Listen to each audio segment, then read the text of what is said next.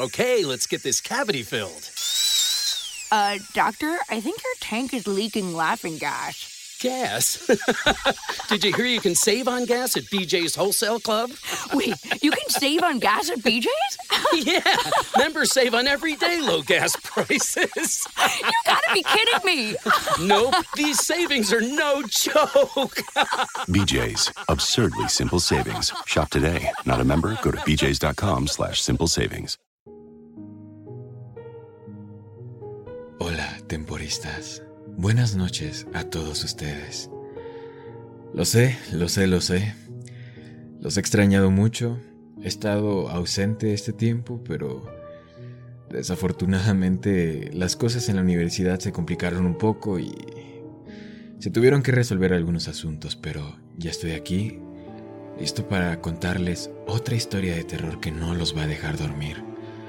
Antes de comenzar, quiero desearles a todos ustedes un muy feliz año nuevo, que puedan cumplir todas sus metas, sus sueños, todo lo que se propongan, háganlo ustedes. Y siempre escuchando su podcast favorito, historias de terror antes de dormir. Sin más que decir, quiero enviarle un saludo a Omar Uriel, a Roberto Bárcenas y a Axel Acevedo, un muy buen seguidor. Un saludo para todos ustedes. Comenzamos con esta historia, la primera del año la primera que los va a dejar con pesadillas. Así que recuerda seguirme en Instagram, si no, alguien te va a jalar los pies esta noche. ¿Estás listo?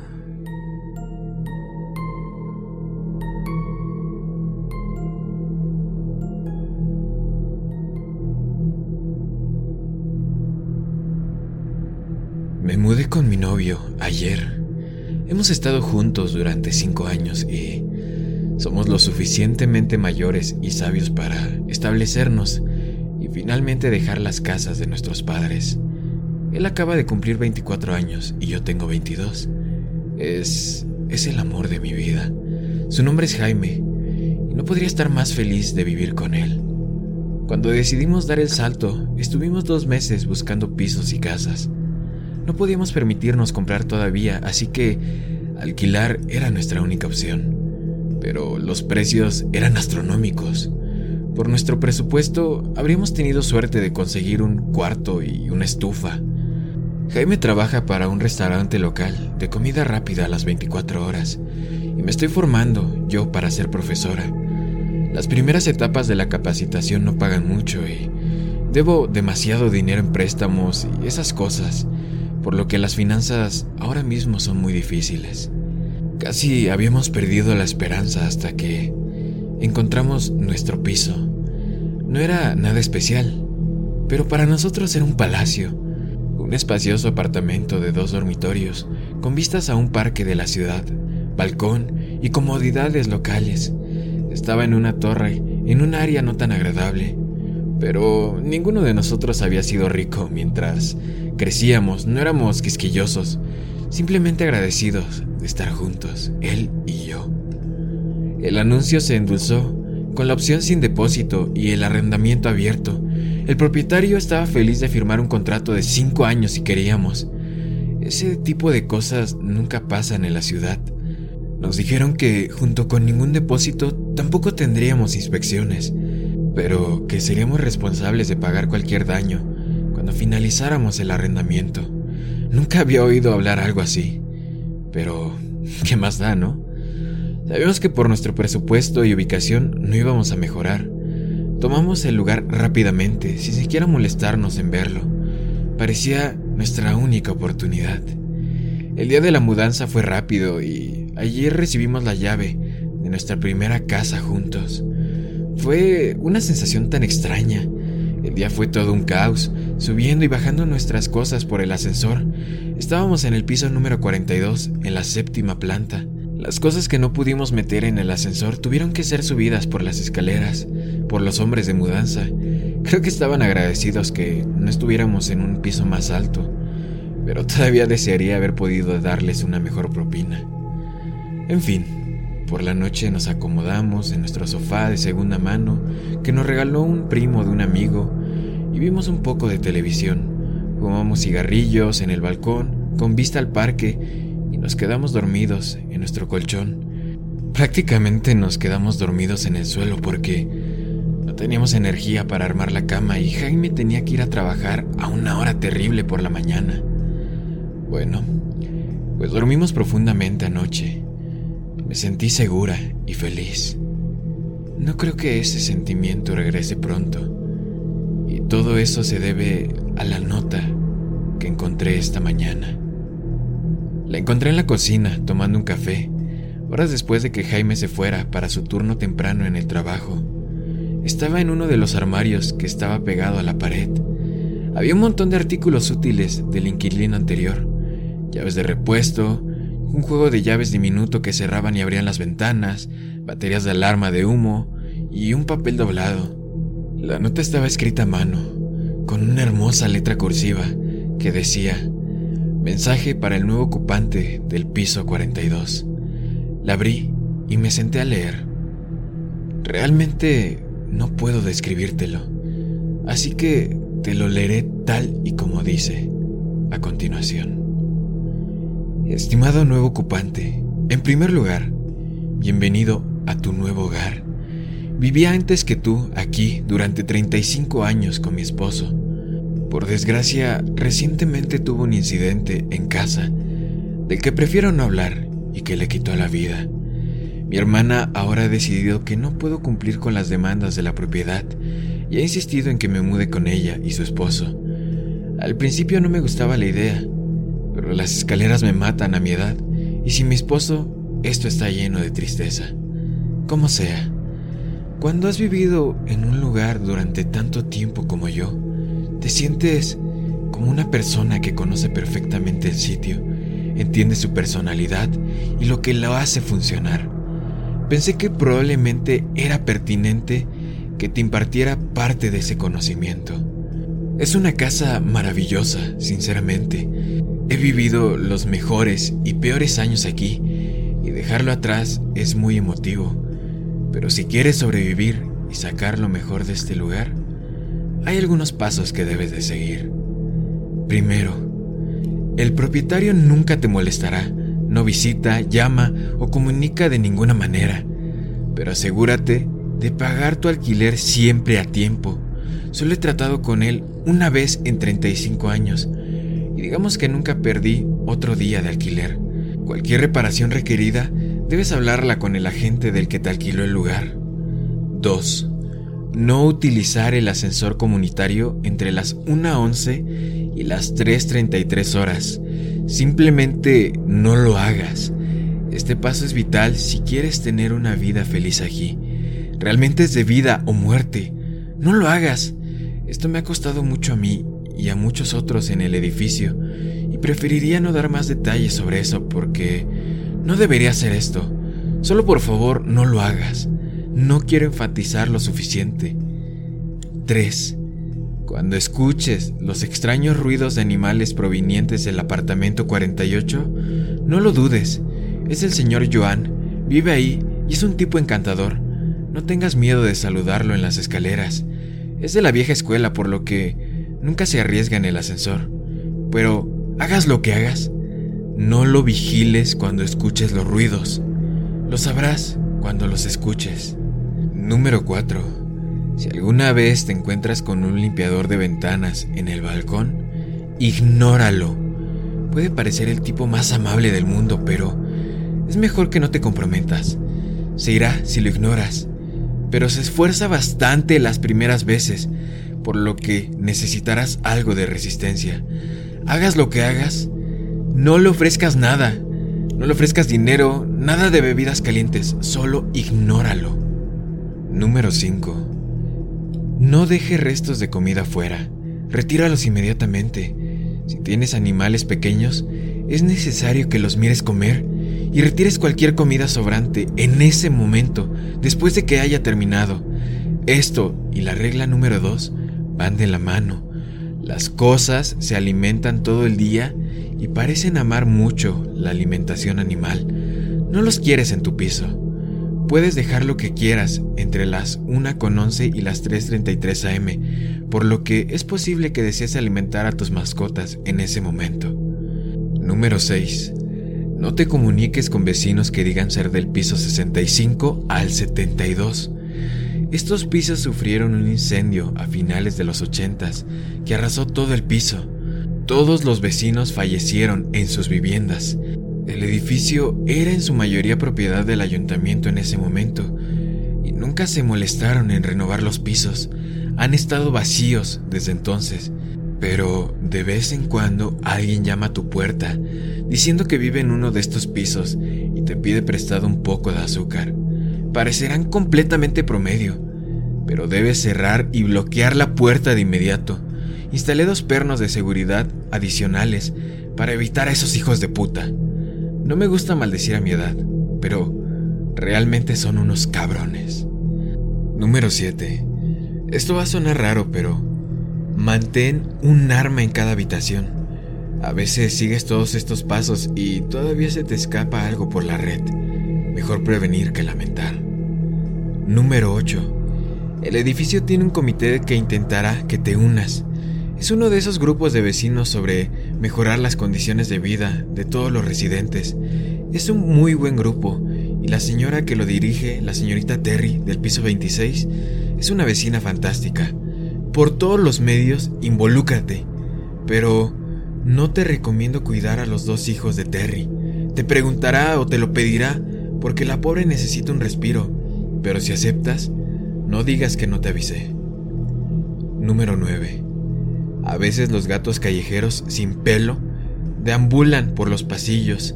Sé que supuestamente son una raza especial y cara, pero no pertenecen a nadie. En su mayoría son inofensivos. Pero no los recojas, no menos que veas a uno de esos vecinos que dicen vivir en el piso 65 al 72. Si eso pasa, toma al gato y enciérralo contigo. Te quemará un poco la piel, pero los gatos son amigables y no me gustaría verlos lastimados. Número 10. No hay manera de arreglar la mancha de humedad en el techo del dormitorio. A veces se volverá de un carmesí profundo y se verá bastante preocupante pero trata de no alarmarte, no gotea, no crece, y ha estado ahí por más tiempo que yo. El propietario no cederá, según los agentes. Lo marqué muchas veces, incluso llamé a la policía la primera noche que noté el cambio de color, pero fue una pérdida de tiempo, y lo será para ti también. Lo mejor es simplemente ignorarlo. Número 11. Puedes confiar en el cartero. Su nombre es Pablo y ha sido cartero desde antes que yo me mudara. Tiene su propia llave de la puerta principal y entrega el correo en la puerta todas las mañanas a las 8.54. No puedo incluir todo aquí o se convertirá en una novela, pero si tienes alguna pregunta, Pablo te ayudará. Número 12. Finalmente, las primeras semanas son las peores. Sentirás que has cometido un error. Estoy segura de que al leer esto ya lo haces, pero si puedes pasar las primeras semanas, realmente es un lugar encantador para vivir. Cada propiedad tiene sus peculiaridades y esta es un poco más especial, pero puedes ser realmente feliz aquí. Si sigues mi consejo, todo estará bien. Te deseo lo mejor, de verdad. Atentamente, la señora Alicia Méndez. Realmente no sé qué pensar después de leer la nota. Con suerte, era una especie de broma, pero la gente había dicho que la inquilina anterior era una señora anciana, y no veo a nadie llamado Alicia Méndez intentando gastarle bromas pesadas a alguien que nunca conoció. También hubo partes de la nota que no pude refutar. De hecho, había una gran mancha húmeda sobre la cama que Jaime y yo habíamos discutido informar. No era carmesí, pero definitivamente existía. También había comentado sobre un hermoso gato que deambulaba por los pasillos mientras nos mudábamos. Empecé a asustarme mucho en ese momento. Nuestro sueño, nuestra hermosa casita, se acababa de convertir en una fuente de miedo y confusión. Miré la nota y era las 9.14. Maldición. Sin tiempo para atrapar al cartero, Pablo. Cuando abrí la puerta para comprobarlo, efectivamente, había dos cartas dirigidas a la señora Méndez en el umbral. Aproximadamente a las once y cuarto, Mis peores temores se confirmaron realmente cuando un amable hombre de mediana edad que llevaba un equipo de limpieza de ventanas llamó a la puerta de mi balcón. Lo ignoré. No quería correr el riesgo hasta que hablara con Jaime y le mostrara la nota. Ya le había dado un mensaje de texto para que corriera a casa. Me sentí mal a escuchar al hombre que golpeó la puerta con los nudillos durante más de 10 minutos, pero sinceramente cuanto más pasaba, más aterrorizada estaba.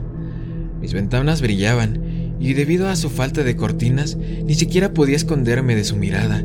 Me sentí tan expuesta. Se quedó un total de 30 minutos exactos y ni una sola vez dejó de mirarme o llamar a la puerta.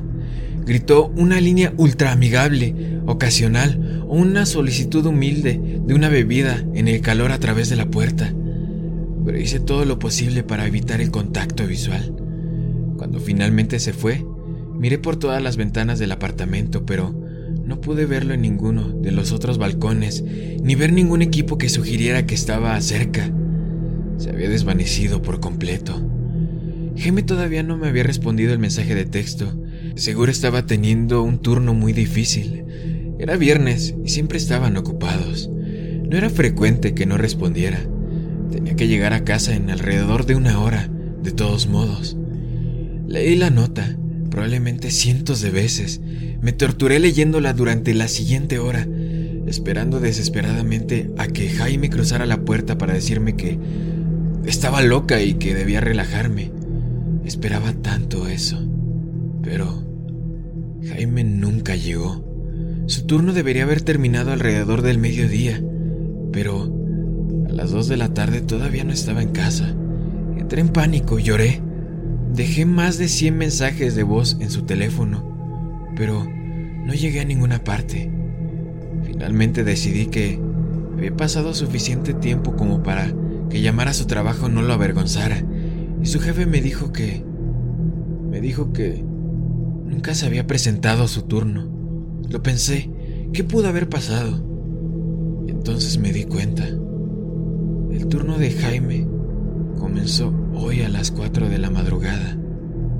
Habría salido del piso a las tres y cuarto y bajado las escaleras en el ascensor.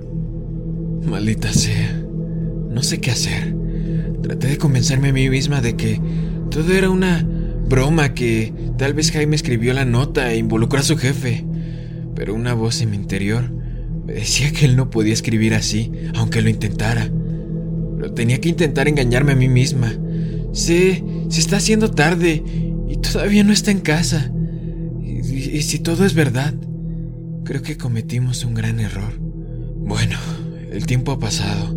He intentado de todo, hasta poner sal en la puerta, pero no funcionó.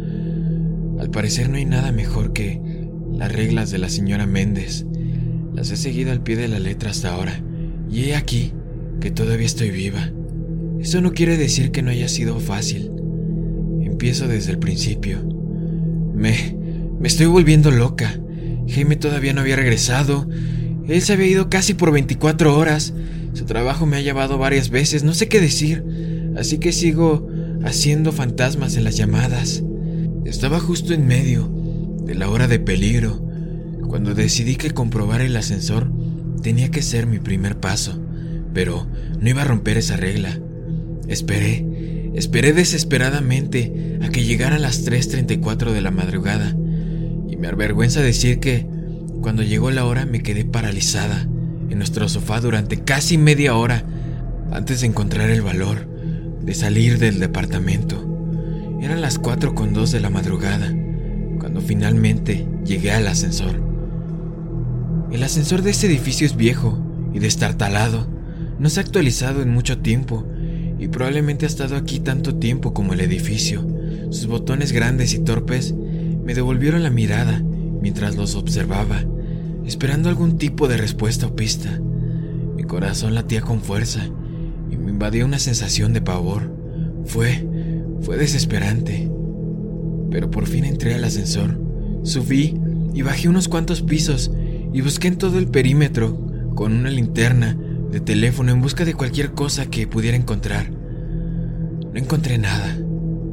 Jaime había desaparecido por completo. Sollozando y exhausta, volví a la planta 7 y giré la llave en el piso 42. El hogar perfecto que se sentía todo menos hogar en ese punto. Me senté en la mesa de comedor barata que habíamos logrado armar el día de la mudanza y lloré. Mis manos temblaban mientras sostenía mi teléfono. ¿Puedes sentir mi desesperación? Estuve pensando en llamar a la policía durante una hora, pero mejor decidí llamar a mi amiga Melissa en su lugar. Necesitaba una persona real aquí. Las cosas estaban tan locas que estaba segura de que la policía pudiera ayudarme con la poca información que tenía, pero sabía que tenía que sondearlo con alguien. Entonces le conté todo. Ella me prometió que estaría conmigo a última hora de la mañana. Tenía que llevar a su hermano menor a la escuela. Esperé ansiosamente, no sin antes armar cada habitación exactamente como se indica. Antes de darme cuenta, miré el reloj y eran las 8.23 de la mañana. Tenía alrededor de media hora hasta que llegara el cartero. No había forma de que lo perdiera hoy. Me quedé junto a la puerta con la mirada perdida en la madera, como alguien poseído en una película. El cansancio realmente se estaba apoderando de mí, pero Jaime era todo en lo que podía pensar. La adrenalina pura me mantenía de pie. A las 8.52 abrí la puerta.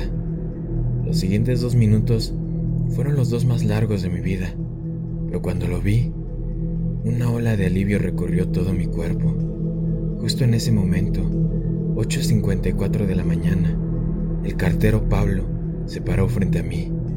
Una sonrisa que apenas ocultaba su preocupación, cubriendo su rostro más joven de lo esperado, no parecía lo suficientemente mayor como para haber sido cartero durante más de 35 años pero yo estaba demasiado distraída con las respuestas que necesitaba de él como para preocuparme por eso.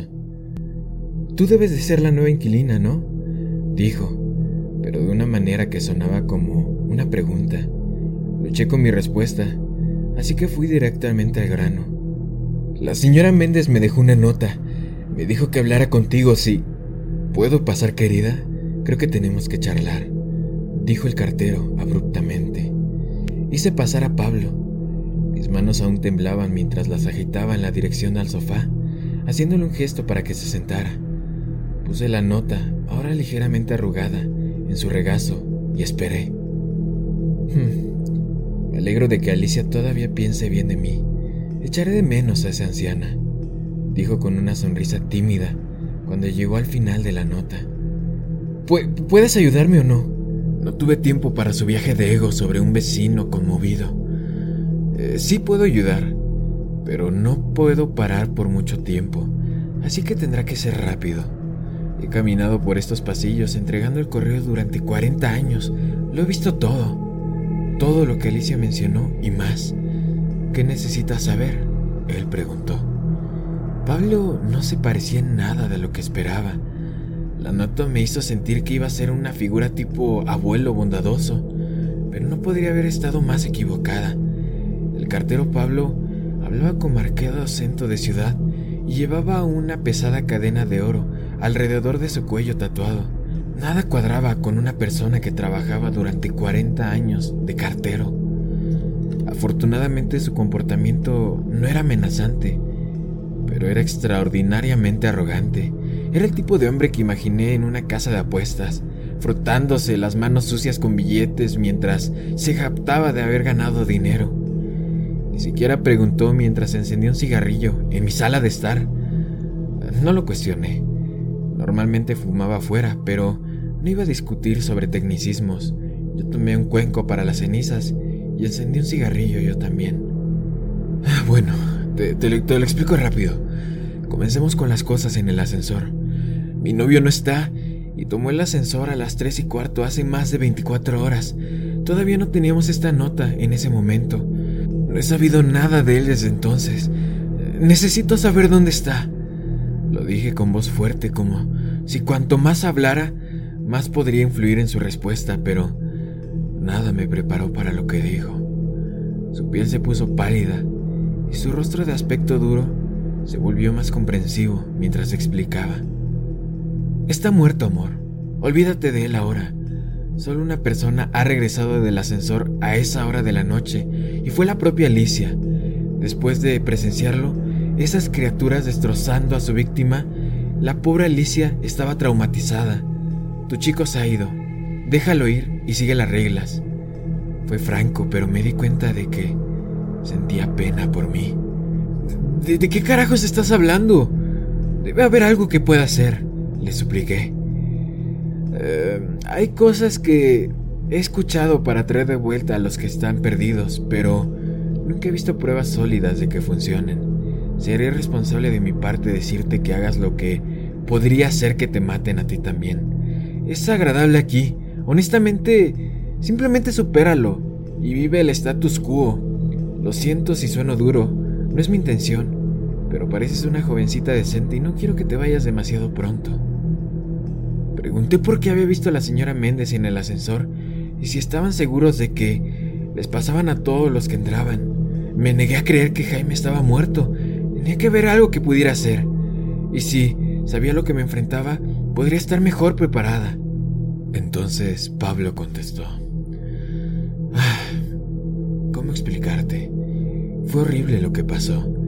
Yo no estaba ahí, pero esto es lo que me contaron. La pequeña Lila era una niña tan linda.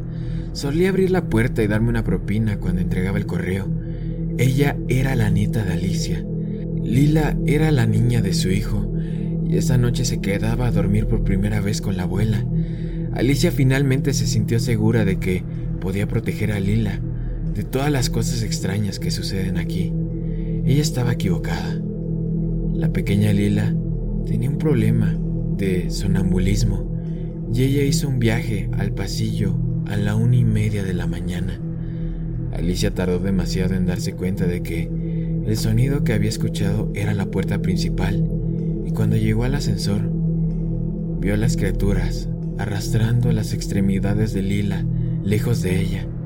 Trató de luchar contra ellos, incluso mató a uno, pero no pudo salvar a la niña. ¿Qué carajos? Estaba histérica imaginando el destino de Jaime. ¿Qué, son esas criaturas? ¿Alguna vez los has visto? Yo pregunté. Eh, no, nadie sabe realmente lo que son, amor. Tienen algo que ver con el edificio y todas sus peculiaridades. Nadie los ha visto en ningún otro lugar. No sabemos de dónde vinieron, solo que están aquí. Los he visto varias veces a lo largo de los años Generalmente cuando los nuevos vecinos han dejado galletas para sus gatos y perros o no han eliminado los desechos de comida correctamente. Son pequeñas criaturas curiosas, en su mayoría inofensivos fuera de las horas de las que Alicia te advirtió, pero si se alimentan, pueden volverse bastante viciosos en busca de más comida. Es por eso por lo que siempre tienes que tirar todos tus desechos, esconderlos, empacarlos o lo que sea, Simplemente no los dejes afuera y no uses el ascensor en esos momentos y estarás a salvo de las criaturas. Así de fácil, cariño. Son un poco más pequeños que los humanos, de hecho, pero tienen una forma similar. Vienen con características grotescas como las de los roedores y son mucho más grandes de lo que podrían ser cualquier roedor. Supongo que como niños roedores. Tienen dos filas afiladas de dientes como mandíbula y constantemente tienen hambre. Cuando comen, crujen de una manera violenta y repugnante, gotean saliva por todas partes. De hecho, bueno, Alicia dijo que podía escuchar los huesos de su nieta romperse en esas mandíbulas. Ay, me, me perturba tan solo recordarlo. Pero cuando llegaron por primera vez al edificio, había cientos. Causó un caos entre los residentes. Perdimos a muchas personas de más de 30 casas individuales, pero los residentes se defendieron y lograron matar a todos menos a la minoría más fuerte.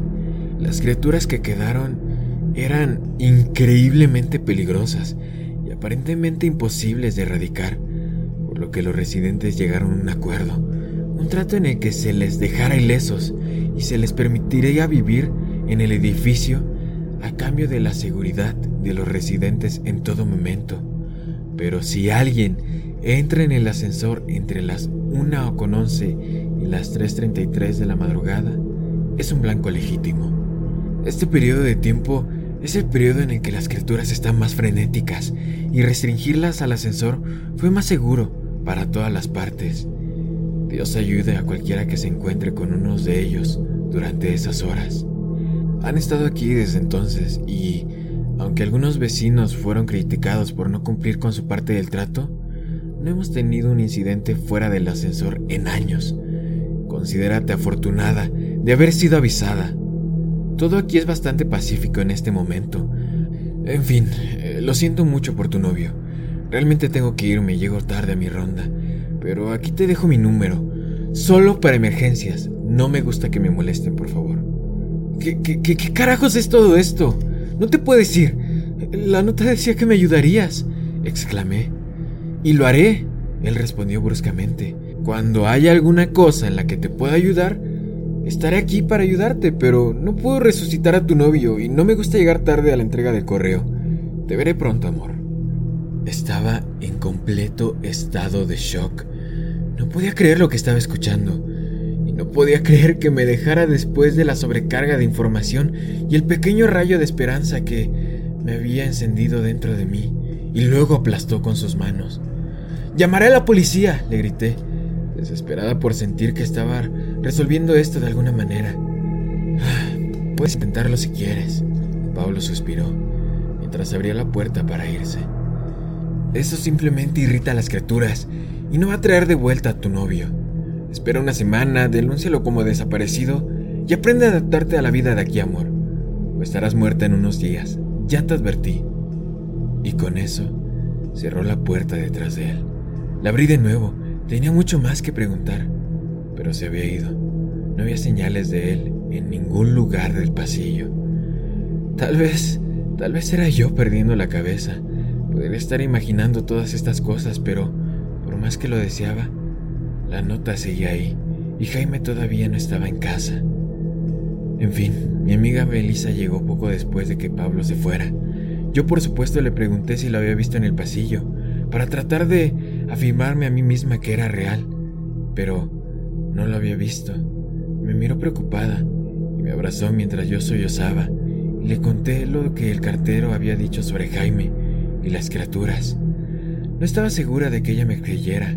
Incluso mientras leía la nota parecía escéptica. Si fuera escéptica, no la habría culpado. Pero siempre me ha apoyado. Se sentó conmigo durante horas mientras yo lloraba, con el corazón roto. Estaba en conflicto de qué hacer. Me sentí una loca por no haberme puesto en contacto con nadie. Pero esta nota había resultado ser más precisa hasta el momento y si se podía confiar en el cartero, entonces debería esperar. Elisa había sido mi mejor amiga durante muchos años. Me defendió cuando estaba demasiado asustada para hacerlo por mí misma y siempre había sido la valiente de las dos. Me sentí segura a su lado.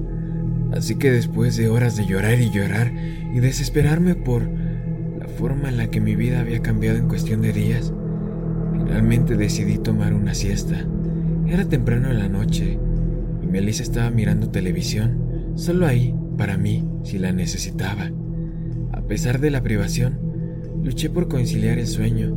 Traté de imaginar los brazos de Jaime a mi alrededor.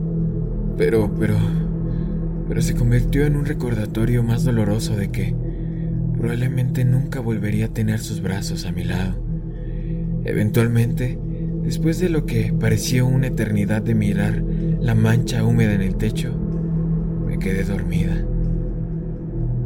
Hace unas tres horas me desperté, mirando la maldita mancha húmeda en el techo, y pude escuchar conversaciones en la sala de estar. Salté de la cama y caminé hacia ella. Melissa estaba en el sofá, con una mujer de mediana edad, ambas tomando una taza de té en las tazas a juego que Jaime me había comprado como regalo de mudanza. Me hirvió la sangre por verlas usando esas tazas, pero no era su culpa. Me aclaré la garganta para llamar su atención. Ah, Katy. Ven, ven, ven. Esta es Natalia. Vive arriba. Empezamos a charlar y le preparé una taza de té. Espero que no te moleste. Miré a la mujer con cabello oscuro en el sofá, bebiendo té de mi taza y asentí. Melissa era una idiota sociable que no sabía cuándo no ser ella misma.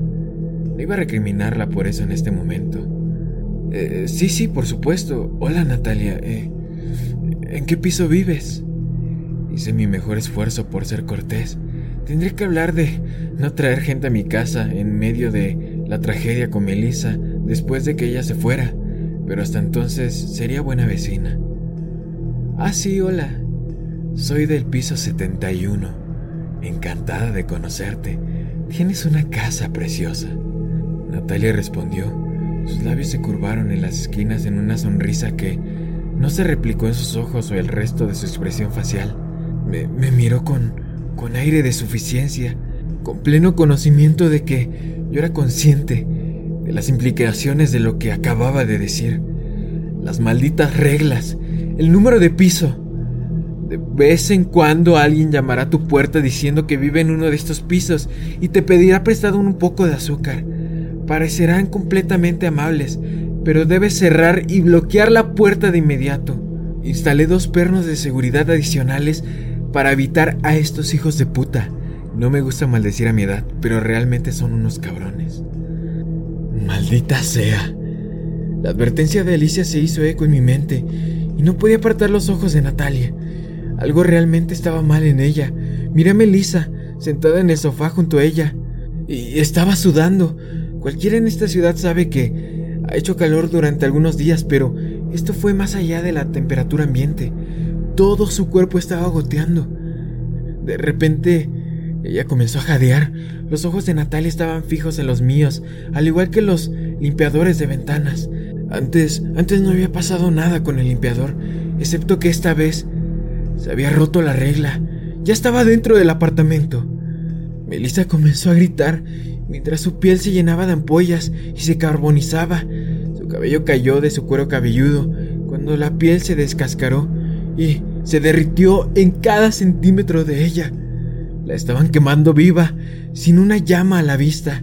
Se rascó frenéticamente su propio rostro derretido, clavándose en la carne viva expuesta. El sonido que hace una persona cuando se quema viva es como ningún otro. E, ese ruido nunca lo olvidaré. Y en ese momento grité y grité, pero, pero nadie vino a mi puerta. Traté de tomar mi teléfono para llamar al cartero, Pablo, pero la superficie de madera en la que lo había dejado me quemó los dedos al tocarlo y me obligó a retroceder. Iba a prender en fuego todo el piso. Mis acciones debían ser más rápidas que una llamada telefónica.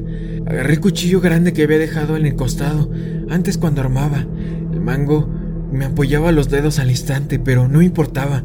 Necesitaba sacarla ahora y ayudar a Melissa si podía. Corrí hacia la mujer de cabello oscuro. El sudor goteaba de mi frente a medida que me acercaba y clavé el cuchillo en la garganta de Natalia. Ella lo agarró y cayó al suelo. No sangró como un humano normal. Sus entrañas estaban negras. Todavía se movía y pensé que probablemente no pasaría mucho tiempo antes de que se levantara lo intentara de nuevo. Así que la arrastré al pasillo, lista para cerrar la puerta. Cuando llegamos a la entrada del corredor, uno de los gatos estaba esperando gruñendo a su cuerpo semiconsciente. Vi que los ojos de la mujer se fijaban en él mientras la jalaba al pasillo. Entonces agarré al gato y lo metí, haciendo una mueca cuando su piel me causó más quemaduras en la parte inferior de los brazos. Cerré la puerta y observé a través de la mirilla. E-, es que, es que no sé cómo explicártelo. Seguramente me estás tomando como loca ahora mismo. Pero ella se levantó y se llevó la mano a la herida, cauterizándola y caminando hacia el ascensor, como si no hubiera resultado herida en lo absoluto. Ya había soltado el gato en ese momento, pero cada trozo de piel desnuda que había tocado palpitó y ardió durante al menos una hora. Melissa, Melissa no había tenido tanta suerte como Natalia con la recuperación de lesiones. De forma anónima, Llamé una ambulancia para ella. No podía creerlo, pero ella todavía respiraba. Estaba gravemente quemada y su vida no volvería a ser la misma, pero estaba viva y, y por eso estaba agradecida. Sí, suena horrible, pero la dejé en el parque al otro lado de la calle del edificio, sin teléfono ni identificación. Ella es mi mejor amiga y quiero estar ahí, pero Si reconozco que estoy involucrada en lesiones tan graves como esas, sospecharán de mí y pierdo la ya pequeña posibilidad de que Jaime pueda salvarse. No significa que no me importe Melissa, no, no me tomes de loca, por favor. Pero está viva y, y tengo un poco de esperanza de que Jaime también lo esté. Así que ahora estoy solo otra vez en el piso, sin saber qué hacer. Quiero irme, me siento tan mal. Pero este fue el primer hogar mío y de Jaime juntos. Y si está vivo y puedo salvarlo, entonces quiero que esté aquí para que regrese. Y si está muerto y el cartero tenía razón, entonces no sé si puedo dejar atrás su memoria. Solo hay una persona que creo que puede ayudarme en este momento. Así que esta noche investigaré un poco, buscaré una dirección y mañana por la mañana visitaré a la señora Alicia Méndez. Si quieres la segunda parte, sígueme en Instagram. Por esta noche ha sido todo. Te deseo lo mejor y descansa, querido amigo y amiga mía. Buenas noches. En caliente.mx jugamos por más. Más home runs, más canastas, más puntos. Vive cientos de deportes durante todo el año y los mejores eventos en vivo. Descarga la app, regístrate y obtén mil pesos de regalo. Caliente.mx, jugamos por más. Más diversión. Promoción para nuevos usuarios de GOV de GGSP 40497, solo mayores de edad. Términos y condiciones en caliente.mx.